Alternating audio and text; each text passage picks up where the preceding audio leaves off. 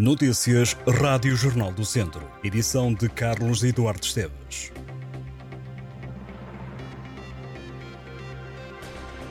O ciclista Rafael Reis sai de Viseu com a camisola amarela vestida. O ciclista português ganhou o prólogo da edição número 84 da Volta a Portugal. Foi o mais rápido no prólogo de 3,6 km que teve início e chegada em Viseu. Reis somou a oitava etapa na volta e o quinto prólogo, o terceiro consecutivo, fez 3 km e 600 metros em 3 minutos e 58 segundos. O melhor ciclista da TAV Ferovos Matinados Mortágua foi Lianga Linares, que ficou em 16º lugar, demorou mais 8 segundos em relação ao primeiro camisola amarela da volta.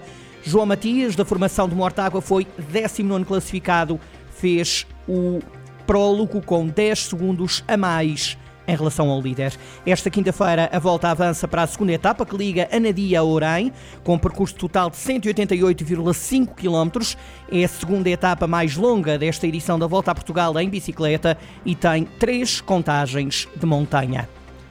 Os trabalhadores da Misericórdia de Viseu ameaçam voltar a fazer greve a 29 de agosto se não houver acordo com a instituição na reunião com o mediador de conflitos marcada para o dia 16. Viseu recebeu esta quarta-feira o plenário de Trabalhadores da Misericórdia e, de acordo com Afonso Figueiredo, do Sindicato dos Trabalhadores da Indústria de Hotelaria, Turismo, Restaurantes e similares do Centro, Desde a última greve, no dia 2 de junho, não houve qualquer de desenvolvimento, avançando mesmo que a Misericórdia se recusou a reunir com o sindicato, alegando que não tinha nada para dizer. No plenário, os trabalhadores renovaram as exigências que passam pelo cumprimento da contratação coletiva relativamente à antiguidade para efeitos de diuturnidades, a aplicação de tabela salarial e a uniformização dos horários de trabalho. A Feira de São Mateus é a primeira feira do país a receber a certificação de evento sustentável, uma vez que vai implementar 53 medidas para a sustentabilidade nas vertentes social, económica e ambiental. O presidente da Viseu Marca, Pedro Alves, fala em reconhecimento inédito a nível nacional. O responsável explica que o objetivo é transformar a feira no primeiro evento carbono zero, inclusivo e acessível, para além de garantir a distribuição de manuais aos feirantes e colaboradores, com boas práticas na área da sustentabilidade, a Feira de São Mateus vai criar um corredor azul junto ao palco principal, a pensar em pessoas com mobilidade reduzida. A edição 631 da Feira de São Mateus começa esta quinta-feira e vai terminar a 21 de setembro. Acabou o handball no Académico de Viseu devido à situação financeira precária e à falta de uma estrutura organizacional adequada. A secção de handball do Académico de Viseu suspendeu a atividade de acordo com o académico, a má gestão dos anteriores responsáveis desencadeou adversidades económicas substanciais que, agora, ameaçam a estabilidade financeira global do clube. É isto que se pode ler em comunicado. A direção do clube já adotou medidas para diminuir o impacto de toda a situação. O comunicado divulgado revela que foram empreendidos diálogos construtivos juntos dos jogadores, equipa técnica e demais prestadores de serviços, bem como iniciados contactos com credores para honrar os compromissos financeiros acordados de forma responsável.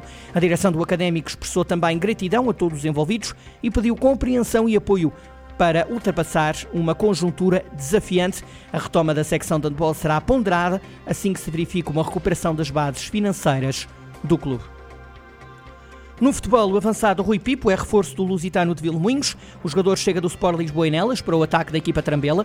Este é um regresso do jogador a Vilmoinhos. A formação de Rui Pipo inclui três passagens pelo Lusitano. O avançado de 27 anos assina por um ano. É o quarto reforço para o plantel às ordens de Fábio Farias. A equipa Trambela entra em campo para o primeiro jogo oficial daqui a um mês. O Lusitano recebe a 10 de setembro o Tocha para a primeira eliminatória da Taça de Portugal. Uma semana depois, jogará a primeira jornada da Divisão de Honra. E por causa do calor, o Infarmed alertou para a necessidade de vigilância acrescida a quem toma medicamentos que podem interferir com a exposição intensa ao calor, como por exemplo os diuréticos que podem aumentar a desidratação. O Infarmed aponta os casos dos medicamentos para diminuir a tensão, arterial também, ou que causem sonolência, lembrando que podem agravar os efeitos do calor, precisando, por isso, de vigilância acrescida. A autoridade do medicamento aconselha ainda quem toma estes fármacos a não consumir bebidas alcoólicas em períodos de ondas de calor, porque estas bebidas agravam a desidratação. A propósito das deslocações em férias, o Infarmed lembra igualmente a importância de saber como transportar os medicamentos. A este nível, considera que, de preferência, todos devem ser transportados em sacos isotérmicos, sublinhando que, mesmo nesses casos, os medicamentos não devem ser expostos durante longos períodos de tempo a temperaturas elevadas, como aquelas que se atingem nas malas ou no interior dos carros estacionados ao sol O Infarmed acrescenta que os medicamentos habitualmente conservados no frigorífico deverão ser transportados em sacos isotérmicos refrigerados, por exemplo, com acumuladores de frio, evitando sempre a congelação. Arqueólogos da Universidade de Murmouth, no Reino Unido, estão agora a fazer trabalhos arqueológicos na Orca da Lapa do Lobo, no Conceito de Nelas, que conta com uma longa história que remonta a mais de 5 mil anos antes de Cristo.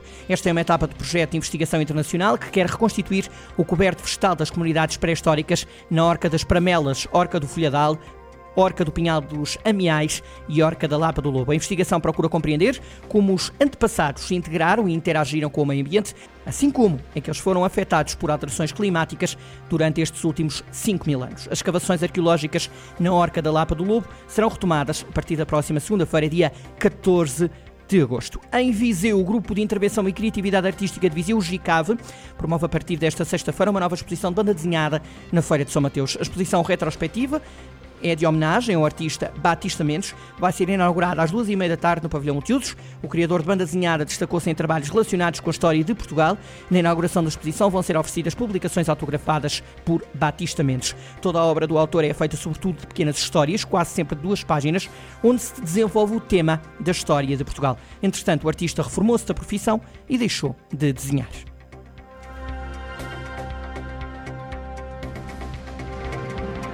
Estas e outras notícias em jornaldocentro.pt.